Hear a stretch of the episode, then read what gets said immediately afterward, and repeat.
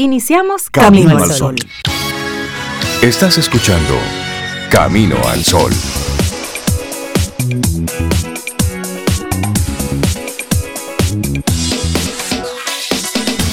Y muy buenos días, Cintia Ortiz, Obeida Ramírez y a todos nuestros amigos Camino al Sol oyentes. Buenos días. Hola, buenos días, Rey. Buenos días, Cintia. ¿Cómo están? ¿Cómo les amanece? Buenos días, bien, bien. Hola, Sobe, Laura, Rey. Buenos días a ti, Camino al Sol Oyente. ¿Cómo les amanece también a ustedes? Esperamos que muy bien, ¿verdad? Bien. Que se salían para acá. Muy bien. Sí, Aquí bien. estamos. Bien. Pasando inventario, buscando proceso. sí, y buscando el ánimo. Y si hoy lo tienes bajito, pues Buscando mire, el ánimo. Sí, sí, sí, póngase contento, con ánimo, buena actitud, buena disposición. Eso es gratis y eso es usted que tiene que sacarlo de adentro. Así que la sí invitación que le, que le hacemos para que vayas encontrando el ánimo, la fuerza que necesitas para este día disfrutarlo. Reconociendo que este miércoles 14 de abril del año 2021 es único. Solamente verás un miércoles 14 de abril como este una sola vez en la vida. Por lo tanto, mira, Así es. vamos a darle con todo, vamos a disfrutarlo, vamos a trabajar con todo, pero también a disfrutarlo completamente. Y hoy, nuestro tema para este día. La gente no te hace sentir ciertas cosas, tú sientes. Eso es tan cierto. Y uno, y uno vive como echándole la culpa al otro siempre.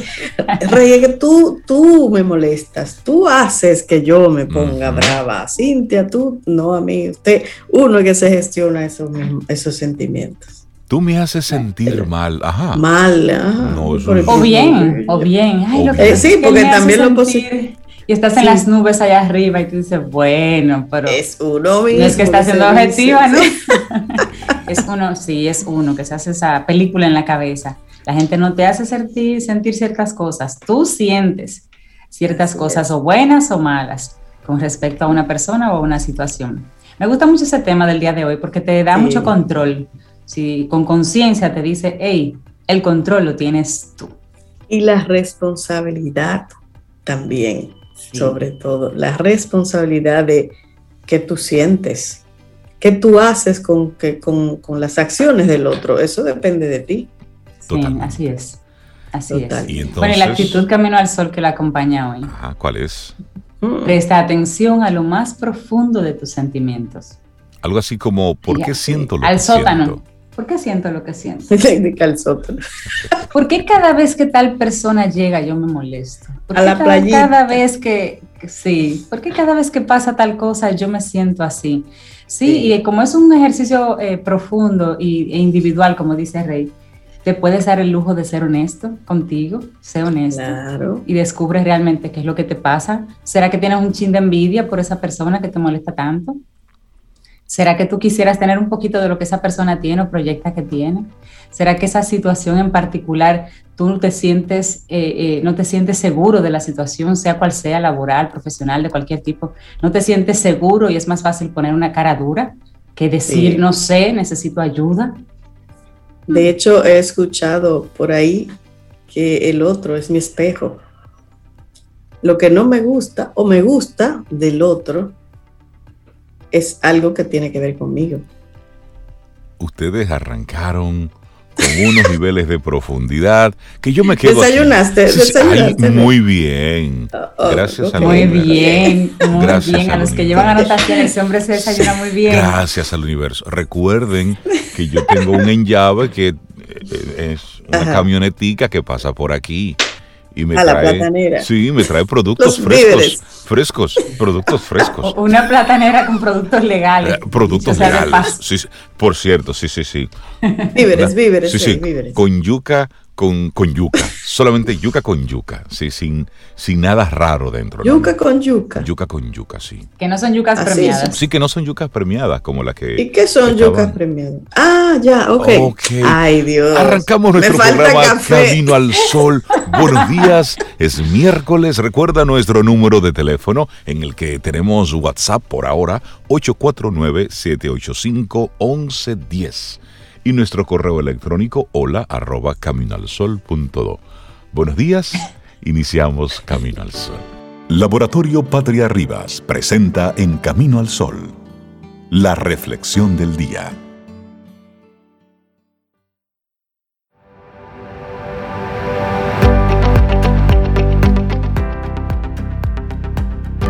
Tenemos dos mentes, una que piensa y otra que siente.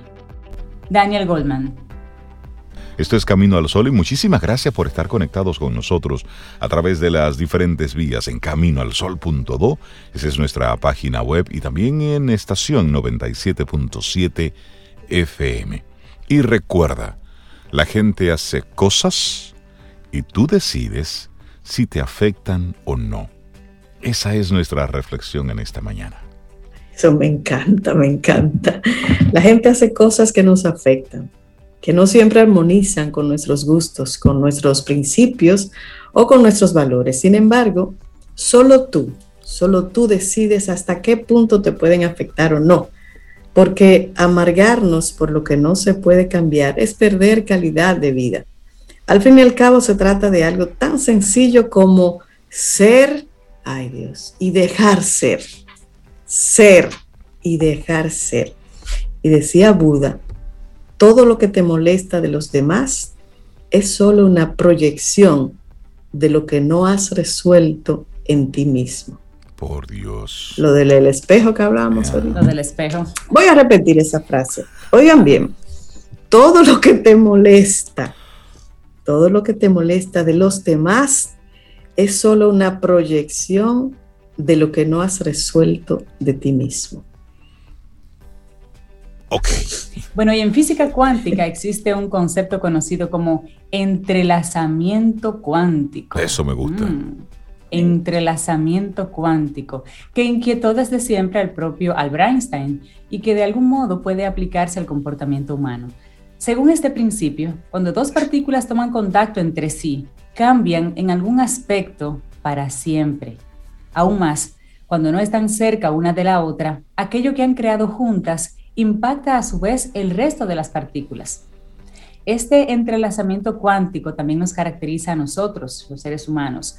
Es fácil de entender. Vamos a poner un ejemplo. Tenemos un compañero con una afición muy particular, sembrar críticas. Es un chismoso, un lioso. El mal humor que nos produce su comportamiento se introduce cada día en nuestra mochila emocional, hasta el punto que ese malestar afecta entonces el trato con nuestra familia. Y es que tú te quedas con una parte, se modifica y lo llevas a donde vas. Todos Sí. somos como partículas caóticas chocando las unas con otras e imantando determinadas cargas emocionales. Lo que unos hacen, otros lo sufren. Y los que lo sufren comienzan una cadena de contagio de ese sufrimiento. Oigan, qué interesante. Sí, y, y eso es tan así, vamos aquí a abrir un paréntesis, que imagínate la escena en, en una oficina. Está todo el mundo buena onda, buena vibra, haciendo chistes, compartiendo y trabajando en buen ánimo, pero de repente llega uno malhumorado, hace una rabieta y automáticamente llega un silencio y un tatequietismo y todo el mundo como que se Sí. recoge. Pero fue él que llegó aburrido, fue él Sí. Sí. sin embargo, se contagia toda la atmósfera. Peor aún, uno permite que lo que le sucedió a una persona contagie a todo el equipo, cuando debería ser lo inverso. Es decir, llegó uno con un problema, vamos a acogerlo, vamos a cambiarle la dinámica, cambiarle la química para que siga la buena vibra aquí. Pero eso nosotros Sí. lo hacemos de forma inconsciente totalmente. Y es necesario Sí. entonces romper esa interconexión que entonces va diezmando poco a poco lo que es la calidad de nuestras relaciones. Eduquemos nuestra mente para que sea capaz de tomar distancia y romper este juego de fuerzas. Y hay cosas que ya no me afectan. Hablemos ahora del principio de la flotabilidad. Estamos seguros de que a estas alturas de la vida habrá muchas cosas que ya no te afectan. El tiempo. Hay algunas edades en que después de cierto momento hay muchas cosas que ya no te afectan. Has aprendido que no es bueno esperar tanto de la gente, que es mejor ser cauto y dejar que el trato cotidiano te vaya revelando la auténtica esencia de ese supuesto amigo o amiga. No obstante, y a pesar de todo su bagaje experiencial, aún tropiezas con la misma piedra, la de la decepción, porque en nuestras selvas comportamentales, la conocida frase de ser y dejar ser se convierte muy a menudo en, en un yo soy y no te dejo ser por nada del mundo me planto ahí. Pero, ¿cómo evitar que este tipo de actitudes nos afecten? No se trata en absoluto de ser pasivos, ojo, de llevar a cabo la no resistencia, donde convertirnos poco a poco en las dianas de todas las flechas envenenadas. El conocido analista laboral y escritor Daniel Pink nos introduce un término muy interesante a la vez que útil en este mismo contexto, y es lo que mencionaba Rey, la flotabilidad. Para comprenderlo, basta con visualizar una preciosa boya suspendida en el mar. Este objeto sabe muy bien lo que es y cómo la trata el océano. Sin embargo, jamás se hunde. Siempre está a flote sobre la superficie sin importar los embistes del océano o de las tormentas. Esta resistencia mental proviene de ese punto sutil de equilibrio y fortaleza, donde uno sabe muy bien cuáles son sus valores, sus firmezas interiores y sus amarres emocionales. Lo que yo soy y lo que tú eres también está en armonía. Las personas esperamos y merecemos respeto, consideración y reconocimiento. Cuando uno de estos pilares se viene abajo, tenemos pleno derecho a defendernos, a reaccionar y a protegernos. Sin embargo, hay que tener claros varios aspectos. Tú eres tú y yo soy yo. Parece obvio, ¿verdad? Sí. Lo que otros digan o piensen de nosotros no determina lo que somos. No importa cuánto fuego salgan por sus bocas, ni qué tipo de veneno deseen lanzarnos. Quien decide si se quema o no somos nosotros. Quien tiene el poder para retirar la mano y elegir no envenenarse con esas palabras, también somos nosotros. Así es, te acepto por como eres. Aceptar a una persona no implica estar de acuerdo con lo que dice o hace siempre. Supone dejar de pelear con ella para aceptarla como alguien diferente a nosotros. Aceptar, por tanto, en este caso, es renunciar a más peleas, a invertir más tiempo, esfuerzo y sufrimiento en aquello que no vale la pena.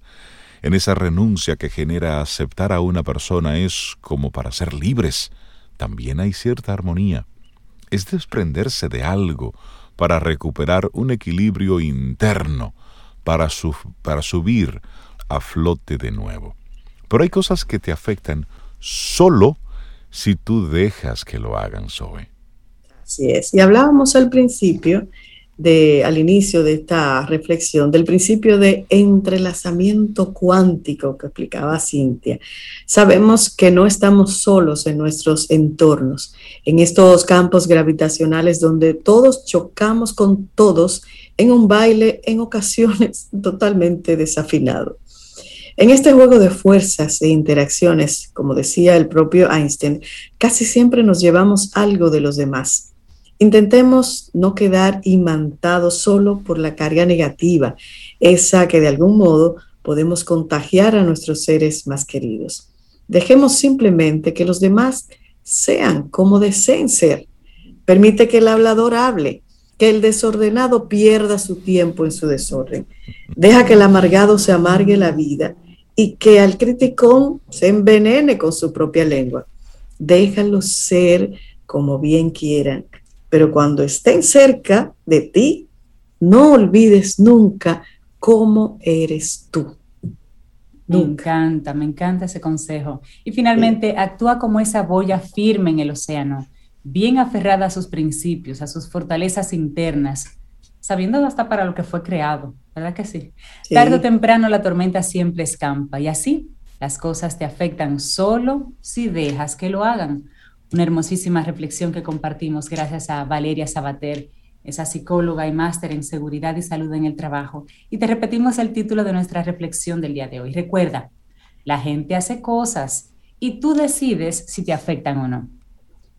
Laboratorio Patria Rivas presentó En Camino al Sol, la reflexión del día. Te acompaña Reinaldo Infante. Contigo, Cintia Ortiz. Escuchas a Sobeida Ramírez. Camino al Sol.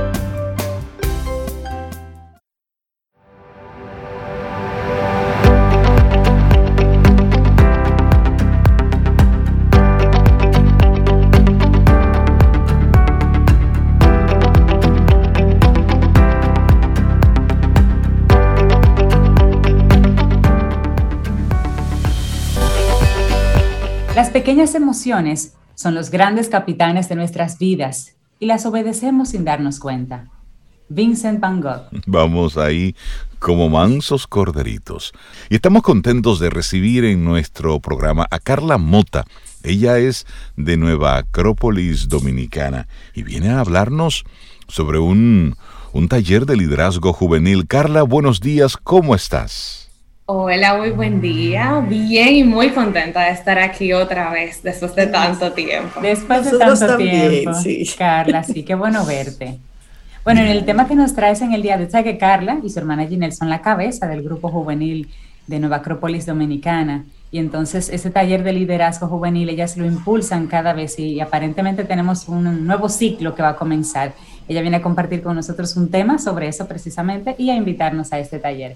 Los jóvenes y la toma de decisiones. Ay, ay, ay, qué bueno.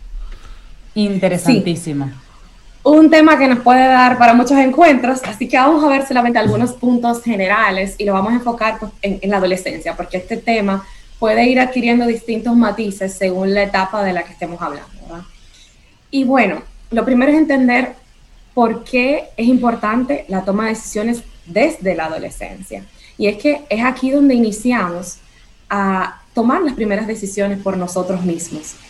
La adolescencia se caracteriza precisamente porque los padres dan como ese pasito atrás y empieza uno a verse ya eh, un poco más solo frente a situaciones nuevas, más complejas, que demandan un poco más de nosotros. Y lo ideal es que se haya establecido en la infancia ese contexto emocional y esa seguridad para que el inicio de este proceso sea mucho más fluido. Siempre va a ser de aprendizaje, pero que sea más fluido. Porque vamos a tender a tomar nuestras decisiones desde los hábitos que hemos adquirido en la infancia. Totalmente. Entonces, como vamos a empezar a ver adolescentes que toman las decisiones desde la rebeldía, desde el miedo, desde la necesidad de aprobación o desde la búsqueda, lo que pienso, lo que sueño. Y este proceso es sumamente importante porque es ahí donde empezamos a relacionarnos con nuestra libertad. Porque a ver, ¿qué otra cosa nos hace eh, eh, como, como, seres humanos libres si no es tomar decisiones? Sí, y, y a veces, Carla, pensamos que desde que el niño alcanza la mayoría de edad, es decir, cuando pasa de 17 a 18, a veces pensamos los adultos que por arte de magia tienen un chip donde ellos se transforman y automáticamente se convierten en adultos. Y no, el ser adulto, el madurar es un proceso. Sí, nosotros, nosotros educamos para eh, que se ganen la vida y después eh, lo otro es puro empirismo. Exacto, entonces los padres nos pasamos eh, decidiendo por los niños durante qué van a comer, qué se van a vestir, qué tipo de diversión van a estar disfrutando, qué tipo de clases extracurriculares van a estar ellos cursando. Y luego le decimos, ya, listo, ahora comienzas tú a tomar decisiones. Y luego, como padres nos quejamos y decimos, es que no saben tomar decisiones. Mira, se equivoca otra vez. Por eso es que yo debo decirte lo que tú tienes que hacer. Pero papá, mamá, no me enseñaste el proceso de la toma de decisiones. Vivimos resolviéndoselo todo. Sí, cosa increíble. Y si no vivimos este proceso, no vamos a poder construir ese camino hacia una adultez sana, feliz, bien vivida. Porque vuelvo y pregunto, ¿qué nos hace adultos si no es el ejercicio consciente de esa libertad que tenemos? Totalmente. Hay, hay que entender muy bien qué es tomar una decisión. Y vámonos al origen de la palabra. Decidir viene del latín decidere, que significa separar, cortar. Es decir, que la parte más crítica de la decisión no es solamente esa que tendemos a mirar, que es lo que elegimos, aquello, eh, aquello que asumimos hacia donde nos movemos, sino que tiene otros elementos muy, muy centrales, como lo que dejo, es decir, aquello que estoy dejando para poder comprometerme con lo que voy a asumir, y sobre todo el proceso en sí, de cortar, de separar, porque aquí es donde va a entrar el discernimiento. Y aquí es donde está el mayor reto de la decisión. O sea, no se trata tanto de elegir cosas buenas, y digo buenas entre comillas porque la vida no es fija y hay que ver lo que estamos llamando bueno en cada momento. Y como los padres tienden a, juzgar que sus adolescentes toman decisiones de bien o no según yo las apruebe o no. Sin embargo, podemos tener a un joven que está tomando decisiones que están siendo aprobadas, por lo cual van a ser juzgadas como buenas, buenas y va a tener cero habilidad. O sea, no necesariamente tiene la habilidad. Puede tener ese mismo joven cero habilidad de tomar decisiones. Y por esa misma falta de habilidad, estar buscando a través de decisiones su aprobación constante. Sí, porque es muy fácil para un papá, por ejemplo, estar de acuerdo con las decisiones que toma el hijo, siempre y cuando a mí como papá eh, tengan mi aprobación. Es decir, ah, sí, porque es como si yo hubiese tomado esa decisión. Y de repente del otro lado, lo que vemos es a este niño que está tomando, o a este joven, ya tomando una decisión, porque sabe que esa decisión, papá o mamá, sí la van a aprobar.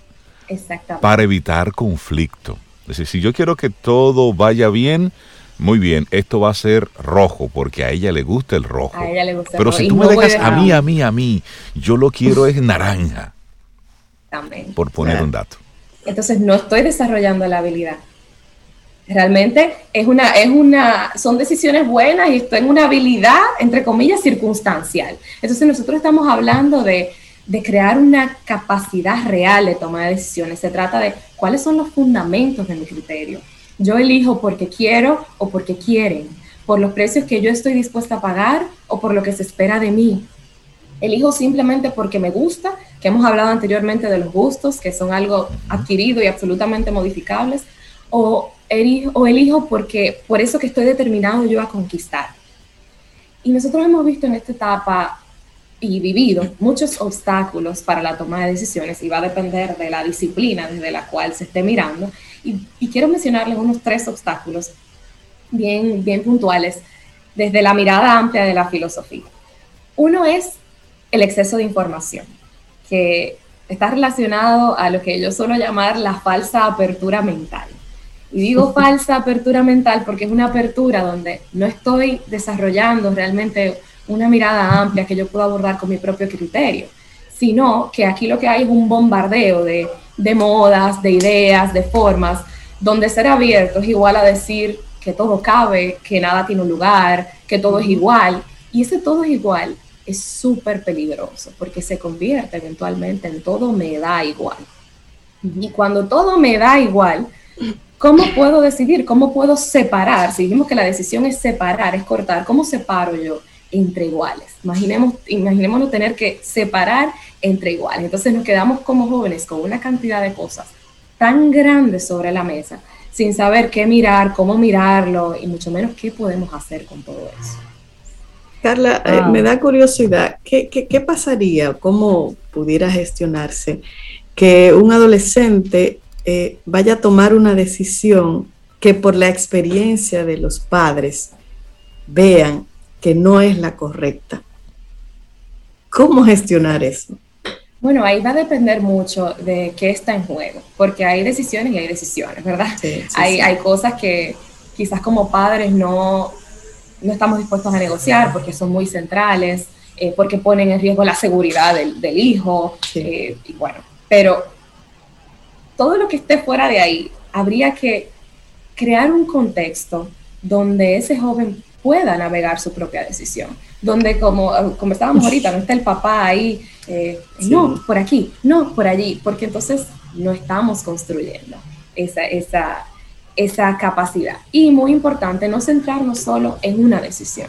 Es que como padres hay que crear el, bueno, el contexto emocional, la seguridad, es quizás mirar, ok, ¿y por qué? ¿Y, dónde se está fundamentando el criterio de mi hijo? ¿Y de dónde viene esto? ¿Y qué puedo hacer yo en el contexto de ese joven para, para poder eh, ayudarlo a desarrollar otras habilidades, a, valorar otras cosas? Porque no, si nos vamos de decisión a decisión, entonces el motor es el control. Y eso no es lo que estamos buscando. Y una, una conversación abierta, transparente, pudiera ser una estrategia que hagan los padres sin imponerle, claro. No, claro que sí, claro. Que es parte de establecer el contexto. Sí, porque a veces hay formas de manipular que tienen padres. Sí, sí. Donde quieren hacer entrar en razón tú vas a tomar tu decisión ahora bien. Si te vas por ahí, entonces te crean un panorama. Yo no me voy a meter, pero.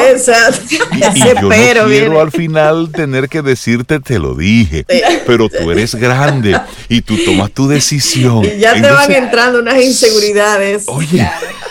No, porque el papá está manejando más miedo que el joven. exactamente. Eso es muy normal, es parte del proceso. Por eso es que el aprendizaje es mutuo, es en conjunto. El papá tiene que aprender más que el joven para que se pueda crear un contexto adecuado. Es ahí el reto de los padres, de repente, que siempre tienen que dar ese paso adelante. Exacto, es como resistir la tentación.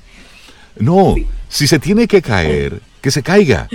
Es decir, de pequeñitos. Y que se caigan los chiquitos para que en lo grande te tengan mejores herramientas para. A la Rey yo tengo una experiencia de un sobrino de los más jóvenes que cuando estaba en el último año de bachillerato, él dijo y decidió que el, último año él se iba.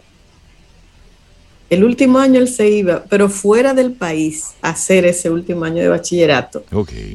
Y además lo más lejos posible. Ah, Un muchacho que tenía 16 años, 17 años en ese momento. Me voy lo más y lejos. Y él puso tres países de lo más lejos. ¿Sabe dónde se fue un año? ¿Dónde? A Dinamarca. Lejos. él lo dijo lo más lejos posible. ¿Y qué tal su experiencia? No, maravillosa. Él está ahora en la universidad terminando y lo que pensamos todos, y bueno, lo ha expresado, es que él se va de una vez. De nuevo. Tienes También, igual, lejos. Sí, sí, sí, se va lejos. se va lejos. y entonces, y, bueno, y es un reto para el papá detrás, la mamá, no, maneja más miedo que el, que el joven. Exacto, por eso vengo. y, luego incertidumbre, se va, pero ¿y por qué lejos? y con el agravante, que eso, eso puso histérico al papá, ah. con el agravante, creo que eran los primeros tres o seis meses, ellos no podían ir a verlo. Ok. Óyeme, entonces, una prueba de automáticamente tú como papá te cuestionas. Claro, ahí va. O para que se quiera ir tan lejos. se quiere ir tan lejos de mí, porque lo personalizamos. Exacto. cuando un papá o una mamá acompaña al joven en el proceso, lo deja caerse a veces, lo acompaña en las cosas relevantes, lo va enseñando a la toma de decisiones y el joven llega a cierta edad en la que se supone que ya tiene las herramientas. ¿Cómo le decimos al papá, mira, ya, ya sembraste, ya le diste, ya hiciste, tienes que dejarlo decidir a partir de Suéltalo. ahora. Ya tienes que confiar, porque queda el, Yo creo que el tema de la toma de decisiones en los jóvenes es con los papás que hay que trabajarlo, ciertamente. Porque cuando acompañas todo el tiempo y ves que el resultado es positivo y el niño va bien encaminadito, te cuesta un poquito porque sientes que en el momento que tú te retiras, él queda vulnerable y puede pasar lo que nunca ha pasado por tu estar presente. ¿Cómo le decimos a papá y mamá que tienen que aprender a confiar en lo que sembraron ahí? Ese es, como, como, tal como dices, es un trabajo interno del padre. O sea, eh, no va a haber un, como decía ahorita Reinaldo, una fecha, una hora mágica, un momento mágico. De hecho, eh, la gente se sigue equivocando toda la vida. Y la gente sigue estando vulnerable toda, la vida. Mi esa es característica de estar vivo. Entonces, ya ahí es un trabajo interno del padre, eh, un, un, conocer a mi hijo y cuando, yo creo que cuando podemos ir acompañando el proceso desde temprano, va a ser más fácil soltar, porque, eh, y más fácil confiar, porque estamos involucrados, porque estamos conociendo, porque estamos viendo ahí en primera fila. Y porque también hemos creado ese vínculo donde confiar no significa que estamos lejos, que no sé nada de ti, significa estoy aquí, sigo estando aquí. Y podemos seguir acercándonos y siempre un padre va, a seguir siendo referencia y de apoyo para su hijo. Pero tiene que poder saber asumir ese, ese asiento, no, no ya de la manito a dejarlo en el salón de clases, sino aquí sentado, mirándote, Totalmente. número uno. Tranquilo, respirando, haciendo om. Pero Carla, sabes que aquí tenemos dos personas que han vivido esa experiencia de soltar. Y eso, Reinaldo y Cintia, con su hija Elizabeth. Es rey, Cintia. Sí. Bueno. Y, está este entonces muy conectado con, con lo que nosotros hemos visto a propósito del taller de liderazgo juvenil del cual Carla nos estará hablando. Nuestra hija pasó por ese proceso hace varios años y, quedó conectada. Ha quedado Muy conectada. Y entonces luego todas sus decisiones y lo que ha ido haciendo es a propósito de las experiencias que ella tuvo en ese taller de liderazgo juvenil que se desarrolló en Nueva Acrópolis. Y no ha sido sin obstáculos, el camino de ella ni el camino de, Por supuesto. Claro. Eh, y está el miedo, ese, miedo constante, eh, que se puede resumir mucho de los miedos en no pertenecer, ese miedo a equivocarnos, a ser diferentes, que no nos deja como jóvenes lanzarnos.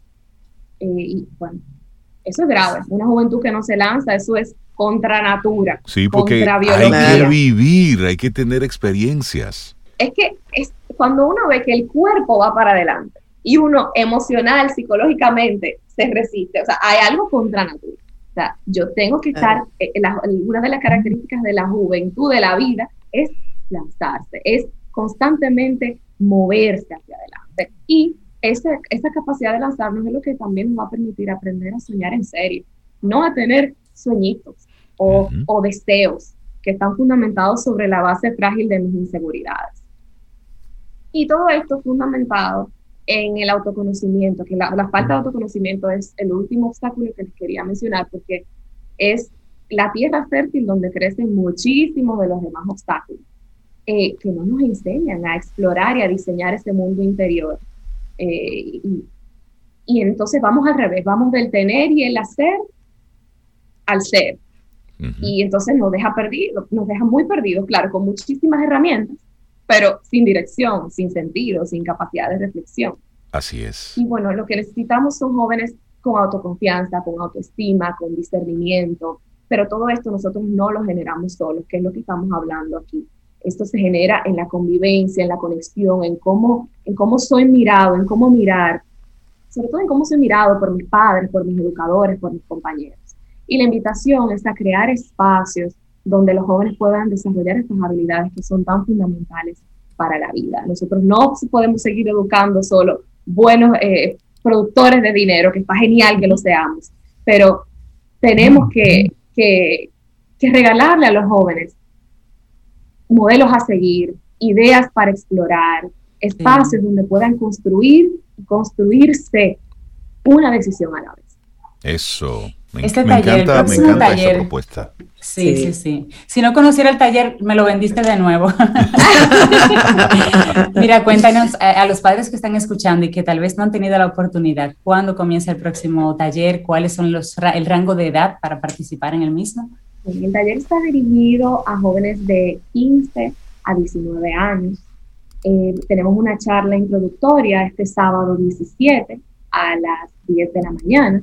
Es virtual, en esta ocasión todo va a ser virtual, eh, por lo que nos permiten las circunstancias.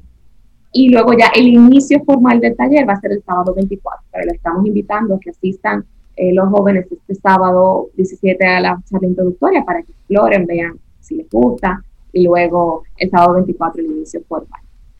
¿Cómo conectan para estar, para participar en esa charla, Carla? Nos pueden escribir por WhatsApp o llamar al 849-352-7054. Y ahí les pasamos eh, las informaciones, el link, también en las redes sociales eh, están todos los datos, en Instagram, Nueva Acrópolis Dominicana y en Facebook. Nueva Acrópolis Dominicana en las redes. Buenísimo, Carla. Bueno, pues Carla María Mota de Nueva Acrópolis Dominicana. Muchísimas gracias. Un abrazote. Y ojalá que sean muchos los, los jóvenes que participen de este próximo taller de liderazgo juvenil. A los padres que nos están escuchando.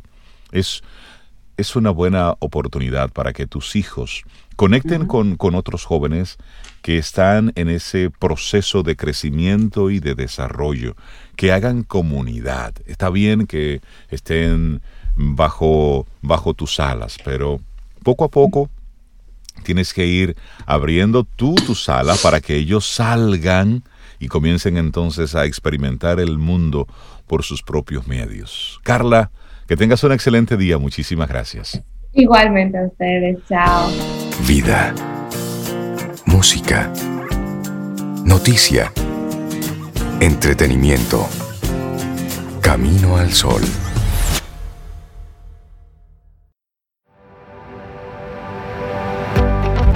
Nuestra siguiente frase de Tara Mayer Robson dice, cuando eres consciente de una emoción, llevas poder a tu vida. Y le damos los buenos días, la bienvenida a José Miguel Paliza y también a Arisaura Salcedo. Ambos son integrantes del colectivo Santo Domingo en Bici.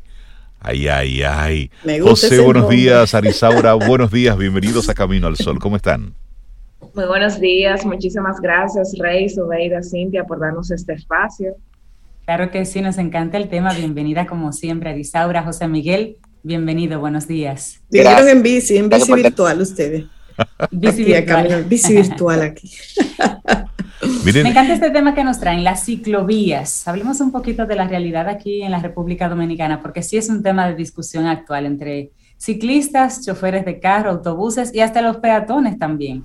Así que hablemos un poquito de las ciclovías en RD. Arisaura, dinos, ¿cuál es el tema entre los eh, ciclistas, los choferes? ¿Qué es lo que pasa con, con la ciclovía. ¿Qué es lo que pasa? En junio del año pasado, en junio del 2020, se inauguró el primer circuito de ciclovía en Santo Domingo, eh, que responde a un plan de acción de seguridad ciclista del ayuntamiento, que el ayuntamiento publicó en el 2019.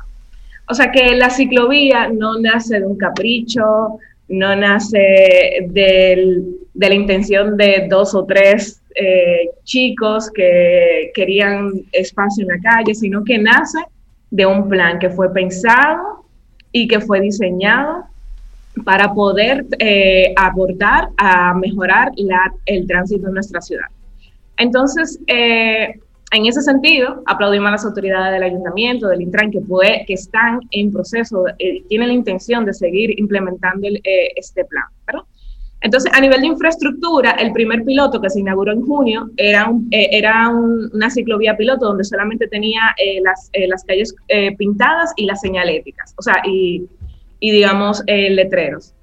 Pero en el proceso, en el, en el, proceso de estos meses, que fueron meses de aprendizaje, pues entendíamos que eso no garantizaba la seguridad del ciclista y que aún, o sea, se necesitaban seguir haciendo esfuerzos para poder hacer de esto algo realmente, digamos, eh, sostenible, sólido. Sólido, exactamente. Entonces, eh, recientemente se inició el proceso de segregación eh, de la ciclovía, que básicamente separar la ciclovía de, las calles, o sea, de los carriles donde transitan los carros, aplicando unos, los pilotillos.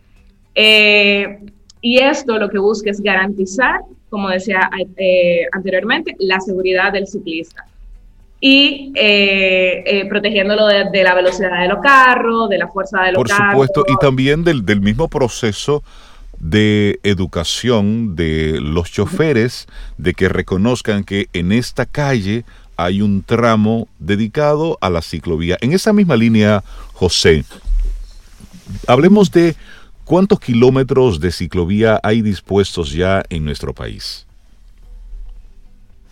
País. Eh, voy para allá, voy para allá. Ahí está, ahí te escuchamos. eh, en el país, en la ciudad hay ocho. Ok.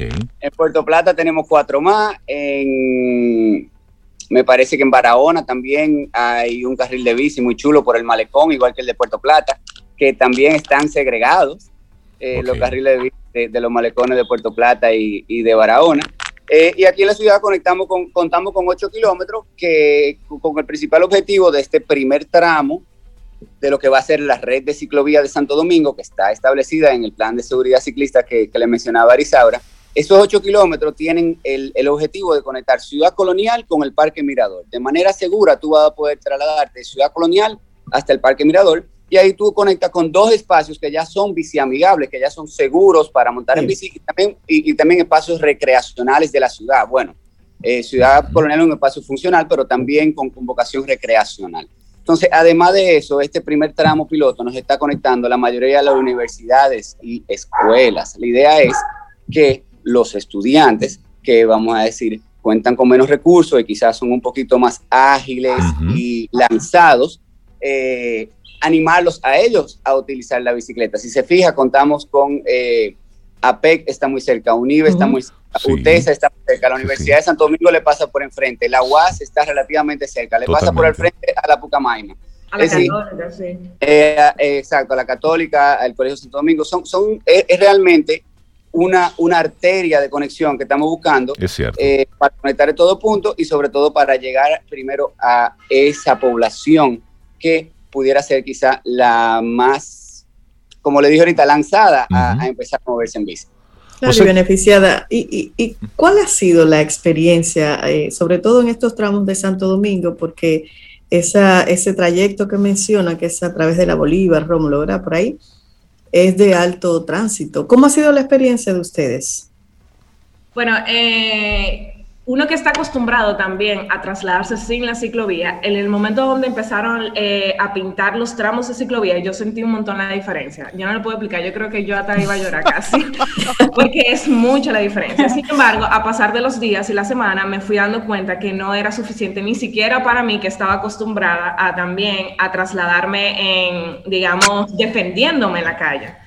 Sí. Eh, porque de repente con los días eh, fue, o sea, los, lo- el rebaso es muchísimo más rápido, eh, de repente uno ya no se sentía tan, tan seguro, entonces, eh, pero sí es cierto que marca mucho la diferencia, uno va paseando, la ciclovía también tienen, o sea, pueden tener un enfoque no solamente de transporte, pueden tener un enfoque deportivo, pueden tener incluso un enfoque de turismo, o sea, qué, qué chulo sería que personas que vinieran a visitar Santo Domingo pudieran hacerlo a través de, de una red de ciclovías, por ejemplo, Ujú. y ver las infraestructuras de la ciudad y todo eso. Y como dice José, José eh, al final te va a conectar a dos espacios donde un turista pudiera perfectamente venir a visitar en Santo Domingo. Entonces, eh, a, a- a mí me encanta, a mí me encanta la ciclovía, para mí es uno de mis espacios favoritos y agradezco, de verdad me siento muy agradecida de que se haya hecho y espero que se sigan haciendo. Y cabe destacar que no porque seamos eh, pocos ciclistas, que ya no lo somos, porque durante los últimos meses ya han aumentado el, el- el nivel, o sea, la cantidad de ciclistas urbanos, significa que no se tiene que hacer. De hecho, se tiene que hacer para incentivar que nuevas personas puedan entonces transitar estas vías. Es que en la medida en que está todo mucho más seguro, pues yo me motivo. Claro. José, tú vas a tu trabajo en bicicleta. Por lo general, sí. ¿Qué trayecto tú Yo haces tengo- cada día? Yo tengo la, la- la bendición de vivir en Gasco y trabajar en Ciudad Colonial. Ok. Eh, entonces, eh, eh, realmente es un trayecto que es súper agradable. Yo cojo la Santiago en días normales y, y el día que quiero cambiar un poquito la ruta me voy por el malecón. Y en el malecón tengo un espacio seguro, pero tengo un tema con el cruce. Entonces, a veces prefiero sencillamente sí. moverme en la Santiago eh, y te digo que en, si me voy en carro me toma 20 minutos, si me voy en bici me toma 8. Diferencia importante, Sí. ahorro de combustible, de tiempo y vas haciendo ejercicios. Y, y no te voy a decir buscar parqueo en Ciudad Colonial. No, eso es Si imposible. me toma No, 20 eso es llegar, otro 20 tema. más buscar Ese es un parqueo. tema aparte. Sí. ¿Saben ¿Dónde ustedes si aparte de esta ciclovía, las que están utilizando los kilómetros que ya están hechos, hay planes eh, urbanísticos de hacer nuevas ciclovías? El colectivo está trabajando para que otras áreas puedan conectarse, porque el polígono central, se me ocurren muchos jóvenes que también trabajan en call centers, que trabajan en, en servicios, jóvenes que pueden trasladarse como un hermoso comercial que tienen nuestros amigos de, de Banco Popular, valga la mención, que el chico va al trabajo en la bicicleta y es realmente muy bonito el comercial, pero la bicicleta aporta su, su, granito para ese sentimiento de libertad y de, y de comienzo y de, y de frescura que le da al comercial, porque la bicicleta realmente lo puede hacer. ¿Hay ciclovías en mente en otras zonas? Claro que sí, eh, tenemos el plan de acción ciclista de la ciudad de Santo Domingo. Hay una red de ciclovía que va a peinar toda nuestra malla urbana eh, obviamente, esto que ustedes están viendo, lo que estamos viendo ahora es la primera pincelada. Eh, por eso queremos establecerla bien para poder continuar y que la gente se vaya acostumbrando y vaya eh, aprendiendo a convivir y a compartir la, vía, que es lo más importante, que, compartamos la vía y que convivamos todos en ella, porque todos vamos a llegar y a todo igual se nos va a poner el semáforo en rojo. Totalmente. Arisaura, José, la experiencia de ustedes con relación al comportamiento de los choferes de carros públicos, de vehículos privados. Respetan a los, a los ciclistas, cuidan las vías, es decir, ¿cuál es su experiencia? ¿Cuántos sustos ustedes se han dado en la calle? Bueno, cabe destacar que la gran mayoría de los eh, conductores respetan la ciclovía y eso hay que aplaudirlo. Lo que pasa es que a veces lo negativo se nota más. Sí, típico. Pero sí es cierto que si yo voy por el tramo de la ciclovía, son más los que tratan de no pisarla que los que tratan de avanzar a través de ella. Eh, pero sí, nosotros queremos aprovechar este, este espacio para hacer un llamado a todos los conductores, ya sean de carro público, de guagua o conductores de vehículos privados, de que por favor respeten la ciclovía porque eso es, eh, eso es una ganancia para todos. Mientras más personas vamos en bici, más descongestionamos nuestras calles. O sea, que nos conviene a todos. Incluso si yo tengo que ir en vehículo, te conviene que exista esa ciclovía. Entonces, quiero, o sea, queremos hacerle un llamado a todos a que la respeten y a que tengan, tengamos paciencia también ante los cambios que, que puedan ocurrir en las ciudades, que es perfectamente normal. Todas las ciudades están cambiando, como mencionaba José muchísimas ciudades en Colombia, en Chile, en México también están apostando a eso. Entonces, ¿por qué nosotros no? No somos tan diferentes. Cada ciudad tiene sus propios retos. Ustedes hablaban ahorita sobre el clima. Es verdad, nosotros tenemos un clima caliente, pero Bogotá también tiene unas pendientes grandísimas. O sea, yo me imagino que la pierna de, la gente que anda en bicicleta en Bogotá tiene que estar madura que esta mesa. Entonces, eh, verdad, cada, ciudad tiene sus propios retos, pero eso no quita que no se pueda hacer. Entonces, agregar, eh, ahí vamos a decir una lista de parámetros que vamos a decir eh, inciden en que las personas no se muevan en bici. Y la del clima está en, eh, casi que por el número 10. La primera y más importante es la seguridad. Y viendo el tema de, de, cómo se comportan los conductores con nosotros, señores, 8 de cada 10, 9 de cada 10 conductores respetan la ciclovía. Y te voy a decir que nueve de cada diez conductores nos respetan a nosotros los ciclistas. Es decir, sí hay bien en nuestro corazón. Nadie está de la Ay, él, es bueno, él es bueno. Hay amor para los choferes. La gente sale a la calle queriendo llegar de su punto A al punto B, claro. Igual que todos, igual que todos. Y realmente sí, los conductores nos cuidan. Y por eso, como, como dijo Arisa ahora, eh, eh, enfatizamos, señores, si usted anda en un vehículo cójalo suave, bájele un cambio, se va a poner en rojo. Como quiera. Dele paso al peatón. Cuando usted ve un peatón, dele paso, párese un poquito y dele paso, que él está en, en el solazo y nosotros estamos en nuestro aire, ¿entiendes? Y eso es, es convivencia en la vía, señores, es cuidarnos todos en la vía. Y si de repente yo, yo eh, les escucho y ya yo, ya yo me quiero comprar una bicicleta y salir, ya yo quiero utilizar la ciclovía. ¿Cuáles serían ustedes las recomendaciones para ese amigo camino al sol oyente, esa amiga camino al sol oyente que dice, sí, mi trabajo me queda relativamente cerca, yo pudiera irme en bicicleta? ¿Cuáles serían esos pasos iniciales? Me gusta tu pregunta, Rey. Para arrancar ahí. La tenía en mente. yo tengo, yo tengo mi casco ya. Eh, es súper importante, así que bueno que, que lo preguntas. Si estás interesado en salir a las calles en bicicleta, idealmente comunícate con algún amigo que tenga algún tipo de experiencia montando bicicleta, para que un día ustedes salgan juntos y te puedan decir como los tips, las dobladas, cómo son. Yo te recomiendo que nunca tomes avenidas principales, eh, tipo la 27 de febrero, la avenida Luperón. Trata de tomar avenidas secundarias que te puedan conectar a los lugares donde tú quieres ir. A menos que eso sea solamente para cruzar o, o para llegar a tu destino, trata de evitarlas. Yo personalmente eh, tomo mucho la Lincoln porque la Lincoln no tiene transporte público y se siente mucho la diferencia. Eh, pero digamos, yo perfectamente pudiera utilizar las calles aledañas, que, que sería muchísimo. No cojan la Duarte, dice. Sí, definitivamente bueno, no cojan la Duarte. Sí, el problema son los peatones.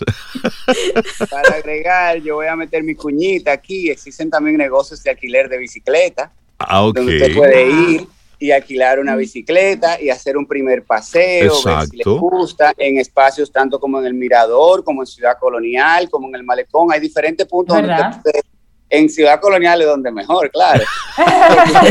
usted, ya va a experimentar lo que es moverse en la calle y moverse dentro del tráfico, en un espacio pacificado. Entonces, lo ideal es eso, es empezar a moverse en un espacio pacificado, a pasear, si el primer día tú no te vas a ir al súper a hacer la compra, ni te vas a ir, claro. por la mañana me voy para el trabajo, no, así, vamos a empezar a pasear, paseos cortos, probablemente hace mucho que no nos movamos en bici, entonces así nos vamos acostumbrando otra vez a lo que es pedalear. no recuerdo la última vez que me monté en una bicicleta. moverse en un tráfico sin una carrocería, señores, sin un caparazón, es decir, es otra dinámica muy divertida tú escuchas mejor, hueles los Me gusta, José es un romántico, me encanta. Mira, José, entonces, tiene, toda la razón, en corto. Perdón. No, y tiene toda la razón, montar en bicicleta te hace conectar con la ciudad de una manera que en carro nunca conectamos. Es volver a, a, tener como esa, esa relación con nuestro entorno, además de que aporta a nuestra salud, aporta a nivel económico, eh, o sea, nos hace llegar a los lugares. Y nos conecta, y nos conecta con la ciudad, Arisaura, porque como tú decías, yo no sé si les pasa, pero los que estamos acostumbrados a andar en el vehículo, el día que dejamos el vehículo lejos de donde vamos, ese trámite a pie en la acera, nosotros somos hasta torpes, maravilloso. no sabemos cruzar bien la calle. Es verdad. Nuestro chip está en, las gomas, pero nosotros como, como, ser, como ser individual no sabemos manejarnos en la calle. Yo quiero ah, aprovechar a José, porque mira José, yo tengo un grupo de amistades adultas, mayores. Bueno, le puede quitar el mayor. Tú no te van a agradecer eso de mayores. Sí, sí, perdón. Unas jóvenes. Eh, José, unas jóvenes, sí. José, ¿tú enseñas a montar bicicleta? Sí, claro que sí. Nosotros tenemos incluso ah. eh, eh, la biciescuela, que es una iniciativa de Santo Domingo en Bici, la alcaldía, donde hemos enseñado a cientos de personas a montar bicicleta de todas las edades lo hacíamos antes de la pandemia, lo hacíamos el primer domingo de cada mes en la Plaza Eugenio María de Hostos. Ahora mismo como que se ha eh, pausado un poco, pero siguen habiendo otras biciescuelas y también nosotros colgamos un video de, de, vamos a decir, los pasos para aprender a montar bici. Y realmente en una hora cualquiera aprende. Ah, pero, aunque, ya, aunque haya pausado por el tema del COVID, eh, se está, o sea, estamos dispuestos a dar clases personalizadas. Se nos escriben a través de nuestras redes, SD en bici, en Instagram, pues, ah, no, perdón, Santo Domingo en bici, en Instagram, eh, pues eh, estaríamos completamente dispuestos a coordinar una, algún día para entonces hacer eh, clases más personalizadas y incentivar a que más personas pues resuelto mi eh, tema. Manos levantadas yo voy a grabar eso le ponen rueditas le agarran como le agarraba el papá uno atrás. José te dice dale y no te dejes caer no no no como, como lo pica piedra. Las rueditas son tus pies. Tú vas caminando con tu piecito y esas son tus rueditas. José, tengo, eh, de manera aparte algunos, algunos, algunas amistades aquí en el WhatsApp que me dicen, entonces, si los choferes respetan tanto a los ciclistas, ¿por qué los pilotillos? Es un tema entonces tal vez de, de, de, crear la seguridad mental a las nuevas personas que pueden interesarse. Existe un 1%. Porque igual, aunque la, Exacto, aunque la mayoría respete, sí es cierto que existen eh, dos o tres personas que por su imprudencia o por su tal vez... Hasta desconocimiento de, repente de que ponen eso peligro. Exacto, bueno, pues, ponen en peligro nuestra vida. Darle las gracias a José y a Arisaura de Santo Domingo en Bici. Muchísimas gracias por darnos luz en este tema. Sé Bueno, los tres aquí, Cintia, Sobe y yo, estamos emocionados. Queremos Ay, salir sí. a disfrutar en bicicleta nuestra ciudad. Y sé que a más de uno eh, le han, le- los han movido para tener esa experiencia distinta, como dice Arisaura y José, de la, de la quiero- ciudad, tener una experiencia distinta. Yo quiero atreverme a hacer una invitación pública aquí.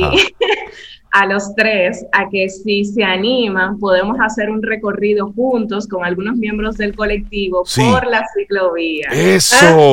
Juntos Me gusta. todos podemos salir desde zona bici Ok. eh, para que los que no tengan bicicleta puedan alquilarla ahí. Que por cierto, José, si tú quieres eh, también Darnos el contacto para danos- que oyentes danos.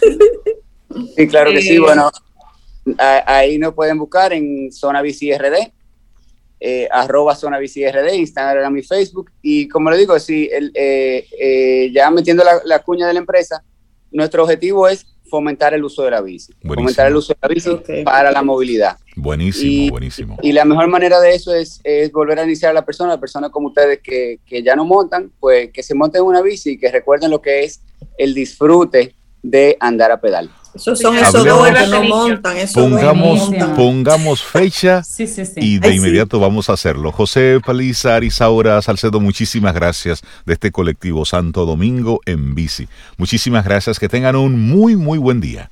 Lindo día a ambos. Gracias. Encantó, despedimos con música.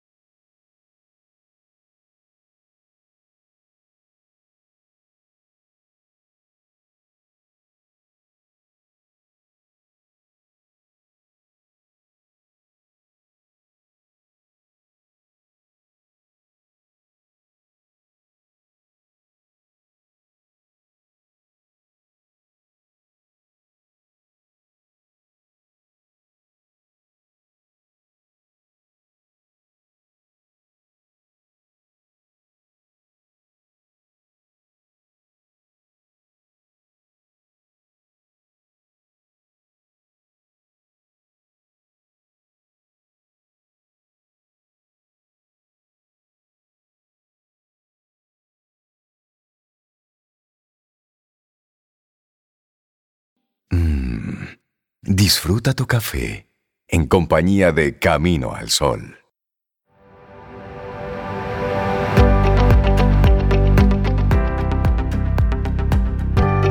Nuestra siguiente frase, Dale Carnegie, el autor, dice, cuando trates con personas, recuerda que no estás lidiando con criaturas de lógica, sino con criaturas emocionales. De eso sabe mucho nuestra siguiente invitada. Me encanta eso. Son criaturas. Desde que tú le dices algo, mira, mira, criatura, ya, ya la conversación es diferente. Tengo un amigo que así es que nos dice a nosotros, criatura, ¿cómo estás? Criatura. Seguimos avanzando. Esto es Camino al Sol. Estamos muy contentos porque hacía, hace unos cuantos días que no teníamos el privilegio de conversar con Alexandra de León. Ella es directora de talento humano de Seguros Sura República Dominicana. Y hoy continuamos con nuestro segmento Quien pregunta, aprende con Escuela Sura. Alexandra, buenos días, bienvenida a Camino al Sol. ¿Cómo estás? Buenos días, yo súper feliz de estar con ustedes de nuevo, siempre un momento muy agradable y de privilegio de compartir con ustedes y con el público, claro, desde las ondas sonoras para llevar información. Teníamos tiempo sin verte, bienvenida como siempre, Alexandra, esta es tu casa. Y nos encanta el tema que nos traes hoy, cómo gestionar las emociones en el trabajo. Y a eso póngale el asterisco de en COVID, pre-COVID y luego post-COVID. Así mismo es. Y me encantó la frase que dijiste para introducir el segmento. Te la a ti. Sí, no, no. Fue genial, genial. Las, y yo quisiera comenzar como por lo básico. ¿Qué son, que son los estados emocionales? Y, y podemos encontrar artículos, expertos que puede que, y coloquialmente, pues entrelazamos los conceptos y está bien eh, cuando hablamos de, emoción, es una reacción fisiopsicológica que tenemos los seres humanos ante un evento, ante una situación, ante una persona. Voy a poner un ejemplo. Si en este momento a mí saliera una cucaracha, a mí me daría la emoción inmediatamente. Si por el contrario llueve y las emociones son, es importante entender que son diferentes y vamos a reaccionar diferente. Todos ante una misma situación. Ejemplo, comienza a llover ahora, posiblemente para Sobeida, eso venga una emoción de tristeza porque le, le traigo un recuerdo respecto a su abuelito que ella se tomaba el café con él en el campo mientras llovía y le gustaba el sonido de lluvia en el techo del zinc. A Reinaldo posiblemente le dé rabia porque él lavó el carro ayer, después de semanas de no que hoy que lo lavo justamente llueve. Justamente. Y a Cintia le dé alegría porque le encanta mirar la lluvia caer por la ventana. Y acabo de sembrar dos matas y la lluvia le cae perfecto. Por ejemplo, exactamente. Entonces, una misma situación desencadena emociones diferentes en cada uno de nosotros.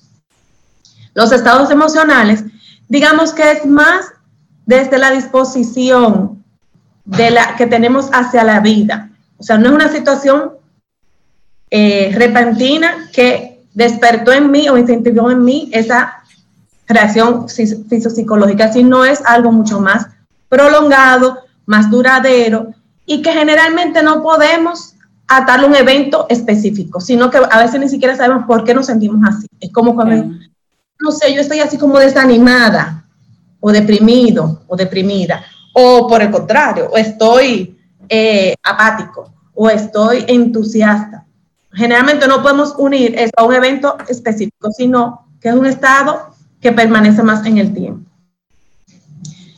Entonces decíamos, lo que hemos vivido este año, wow, cuántos desafíos, COVID, trabajo remoto, ¿y qué ha pasado con el estado emocional de las personas? Que se ha visto muy vulnerado, muy vulnerado. ¿Por qué? Hemos tenido muchas pérdidas. Estamos viviendo momentos de mucha incertidumbre y de duelos, y de duelos que no hemos podido trabajar como generalmente se trabaja un duelo. ¿Por qué? Porque hemos, hay personas que han perdido su trabajo o que han perdido la socialización en el trabajo o no se pueden reunir con los amigos, hay mucha soledad de por medio. Eh, hay personas que han perdido familiares o que han perdido salud. Eh, hay otras personas que inclusive señores, inclusive nosotros hemos invadido el espacio personal del otro. O sea, decimos, estamos trabajando de la casa, tiene sus ventajas muy buenas, pero de alguna manera nosotros somos invasores de ese círculo tan privado que es el hogar del ser humano. Entonces, hasta esa capacidad nosotros la hemos perdido. Hemos perdido, por ejemplo, eh, los espacios de recreación. Ya no nos podemos eh, juntar con los amigos como antes. Ya no podemos tal vez hacer deporte como solíamos hacer. O si salimos a hacerlo hay que tomar unas medidas diferentes. Entonces, el ser humano ha vivido un, todo un año, tenemos más de un año, en un momento de gran incertidumbre, de situaciones inciertas, porque eran nuevas, sobre todo situaciones nuevas. Porque, ¿qué pasa? Con relación a situaciones ya conocidas. Por ejemplo, nosotros que tenemos, estamos en un eh, lugar eh, geográficamente con incidencia de eh, huracanes. Nosotros nos dicen, viene temporada ciclónica, acá, aunque es una situación eh, que preocupa, que hay que tomar unas medidas, ya sabemos lo que hay que hacer. Cuando llegó el COVID, era desconocido, incierto, no sabíamos, no teníamos historia, no tenemos experiencia. Entonces generó estados emocionales mucho más eh, difíciles, atípicos de lo que eh, estábamos acostumbrados. digamos que a grosso modo, eso ha, venido a ser como los desafíos que hemos venido estado enfrentando en este último año, eh, todos, dentro de las organizaciones y fuera de ellas. Y entonces ahí hablamos entonces un poco a lo individual. De repente estoy seguro que más de uno te escucha y se va retratando en lo que tú comentas. Eh, ayer, por cierto, salía una información en BBC Mundo de una innovación de una empresa que son una especie de cabinas de prepago para los que ya no soportan trabajar desde casa. Y esto es en Singapur. Es decir, son unas cabinas que ellos, eh, hay una empresa que ha estado colocando en centros comerciales que tiene todo lo que una persona puede necesitar para realizar su trabajo. Acceso a internet, una computadora, es un espacio reducido, una pequeña cabinita. Entonces, el que ya no aguanta en la casa, pues se va a esa cabina, por las razones que sea, de repente tú necesitas un espacio de intimidad para una reunión importante y eh, la bulla de los niños o tu esposo o tu pareja también tiene otra reunión en ese momento y tú necesitas algo de, de espacio. Ojo, son países donde tienen los espacios físicos de la casa muy, pequeños, muy reducidos. No cuentan con ventajas como tenemos nosotros aquí, que nuestros apartamentos, aunque lo, lo, veamos y sintamos muy pequeñitos, son lujosas mansiones delante de los espacios que se, que se vive de manera regular en países de Asia. Entonces, ellos han mostrado eso. Entonces, la pregunta es, a nivel individual, ¿Qué tareas, qué cosas podemos nosotros hacer? Hay una pandemia que está ahí y no la podemos mover.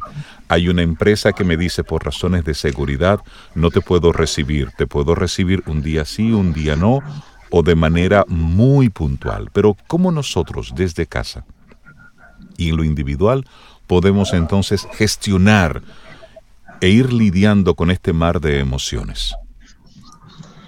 Muy importante eh, desde la gestión individual. Y yo siempre apelo aquí a, a, dos temas. Uno, el reconocimiento. Y tiene que ver desde conocerme. Poder, a veces es necesario hacer ese silencio e identificar qué emoción me está movilizando, qué, en qué estado emocional estoy. Eso es lo primero. Sin juzgarlo, sin pensar si está bien o está mal cuál es el estado emocional donde estoy. Estoy en optimismo, estoy en ansiedad, estoy en depresión. ¿Qué me está movilizando? Lo segundo es también mirar a qué me estoy exponiendo, porque a veces estamos ansiosos, pero estamos viendo 10 veces al día la noticia sobre los casos de X, de Y. Limitemos también esa exposición a eso que me detona esa emoción y ese estado emocional y que me alimenta ese estado emocional. Segundo, exprésalo. Porque muchas veces queremos que el otro sepa o asumimos que el otro sabe cómo me siento y que me comprenda. no es así. Y el otro también está viviendo otra situación, un estado emocional que tampoco nosotros no sabemos. Es importante, importantísimo, vital, que yo pueda decirle a mi familia, a mis compañeros de trabajo, a mi líder, la situación que tal vez estoy viviendo y que me, lo que me preocupa, lo que, lo que podría ser mejor. Buscar ayuda profesional si entiendo que la situación me sobrepasa. Cuando nos tenemos un dolor físico, cuando tenemos una enfermedad, buscamos un médico. No tengamos miedo. Eh, normalicemos las emociones, hablar de ellas. Entonces, no tengamos miedo a buscar ayuda profesional. Durante la pandemia, muchísimos grupos profesionales, universidades, todos los, los eh, psicólogos, psiquiatras, coaches disponibles. Hay muchísimas formas, consultas virtuales, eh, grupos de apoyo. Busquemos ayuda si es necesario. Accionar. Espacios para lograr mi bienestar. Tú decías ahorita, tenemos la ventana, el balcón. Siéntate un momento a mirar el atardecer.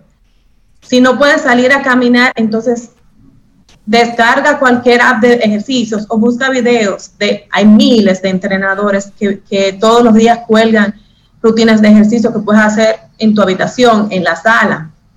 Em, puedes inclusive, eh, yo siempre digo, controlar lo que puedo controlar. Tú decías ahorita, Reinaldo, no puedo controlar la enfermedad, el COVID, la propagación, pero puedo controlar mis acciones. Exacto. Voy a usar mascarilla, voy a ejercer las manos. Si estoy yendo a trabajar presencialmente, entonces también tomo las medidas del lugar, mantengo el distanciamiento, eh, desinfecto mi, área de trabajo, cuando regreso a la casa me higienizo correctamente. Entonces yo no puedo controlar desde qué pasa en el exterior. Ahora, acciona sobre lo que tú puedes controlar.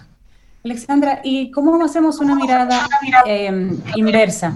En vez de consejos para la persona, que se, para el autocuidado de las personas, como ya ha pasado un año y pico, las empresas han empezado otra vez también a reorganizarse y a agrupar la tropa. Entonces ya vienen por parte, por grupo y demás. ¿Cómo entonces una empresa, aunque sea pequeña, desde recursos humanos o desde la persona que maneja el área de recursos humanos, puede, no sé, identificar cómo esa misma situación tiene tal vez a personas eh, depresivas, a personas molestas, a personas ansiosas, para poder manejar eso, para poder volver a, atraer a esas personas a su estado natural de productividad? Exacto. Y tú mencionaste una palabra clave, productividad. Nuestros estados emocionales condicionan nuestra respuesta a la vida, al entorno, a lo que vamos a hacer. Entonces, posiblemente mi estado emocional va a condicionar qué? Mi productividad. Por eso es importante hablar de los estados emocionales y las emociones en las empresas. Y como organización, aunque hay una parte individual, también digamos que podemos aportar a esa gestión de las emociones. ¿Cómo? Lo primero es normalicemos las emociones. No, no invalidemos las emociones o los estados emocionales de nuestra gente. No lo juzguemos. Es muy común y lo hacemos nosotros, tal vez con la mejor intención de decirle, pero tú no tienes razón para sentirte deprimido. Bueno, ¿cómo que no? Cada, sí. cada nadie sabe. Sí, la frase lo decía muy bien, o sea, somos seres emocionales. Ni siquiera el que está viviendo el estado eh, emocional puede explicarlo o controlarlo. Lo primero es normalicemos, no invalidemos, no juzguemos la emoción. Segundo, en mi cultura, yo como líder, ¿qué estoy haciendo de cara a las emociones? Yo también las reprimo, yo converso de cómo me siento o no. Es una forma de normalizarlo. Otra cosa, escuchar al otro. A veces las personas solo necesitamos que nos escuchen. Generar espacios de conversaciones grupales e individuales solo para saber cómo estamos, qué estamos viviendo, cómo están en tu casa. Mira, Alexandra, hay algunas empresas que, entendiendo que a la gente no le gusta hablar de sus emociones en público, han creado líneas de ayuda en el que tú desde tu escritorio llamas a una línea dentro de la misma empresa, un psicólogo de la empresa, que te escucha, que te, y así no te ven yendo a la oficina del psicólogo de la empresa. sí, porque en todo eso hay que pensar, a la gente le, le, preocupa mucho que me vean hablando con el psicólogo de la compañía. Hay que Totalmente. Así es, Cintia Vela. Hay líneas de atención psicológica donde la persona, aunque la empresa lo contrate para el servicio de sus colaboradores, la empresa no obtiene la información sobre quién llamó ni para qué llamó. No, es una línea Un secreto profesional ahí. claro, pueda descargar y hacerse cargo de sus emociones. Está lo que yo decía, unos espacios virtuales donde podemos hablar de cómo nos sentimos, de compartir desde lo social. Vamos a compartir un café hoy, eh, mañana jueves a las 5 después del horario de trabajo y vamos a hablar sobre nosotros. Eh, lo podemos hacer una fiesta de disfraces, podemos hacer un karaoke virtual. Y yo lo he hecho. Claro, podemos promover actividades físicas o actividades que inviten a, a, situaciones de calma. Ejemplo, una sesión de yoga, como una persona que sepa, una sesión de, meditación.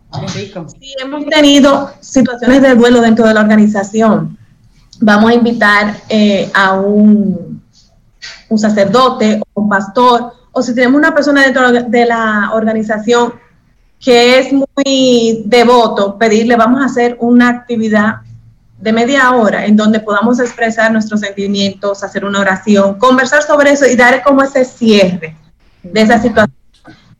Todo eso es importante. Otra cosa es promover el descanso y la desconexión digital.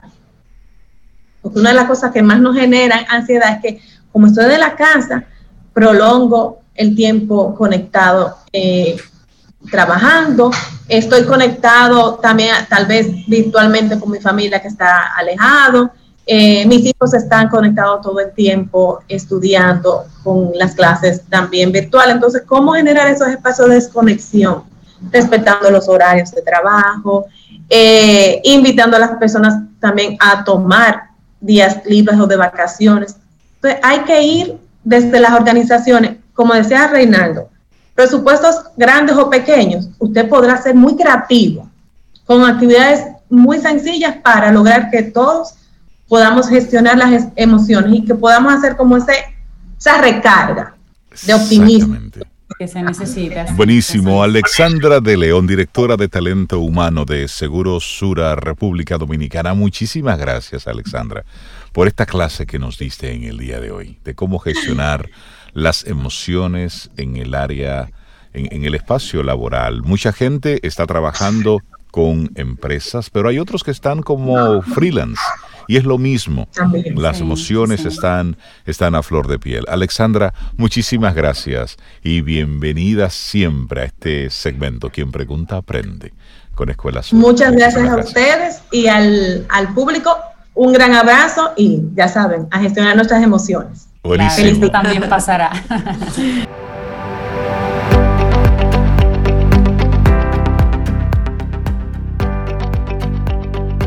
La verdadera fuerza no reside en el coraje de seguir adelante, sino en la absoluta determinación de no volver atrás.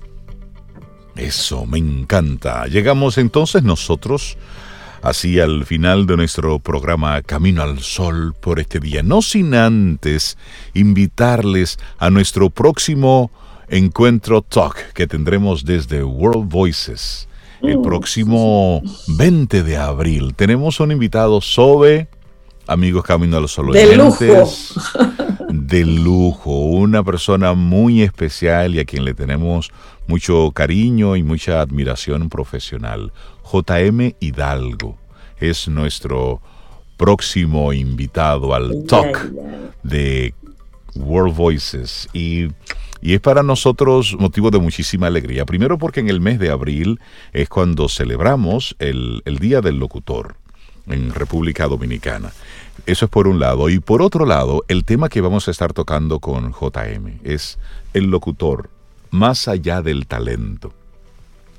Durante muchos años JM Hidalgo ha sido director de muchas estaciones de radio, es el pasado presidente de la Comisión de Espectáculos Públicos y él ha estado en contacto con talento probado en ejercicio, pero sobre todo con talento nuevo y también con, con personas que quieren, que tienen la intención.